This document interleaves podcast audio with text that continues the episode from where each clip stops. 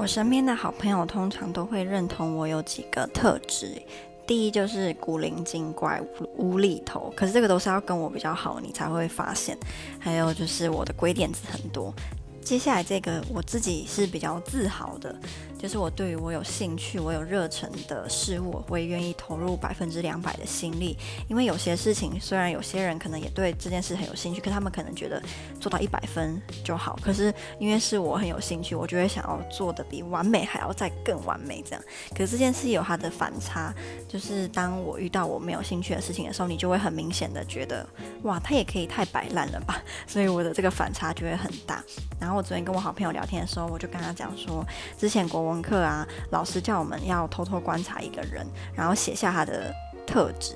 结果观察我那个人，我不知道是谁哦，他居然写说，就是我就是一个很平凡、很无趣的人。我到现在想到还是会觉得很气。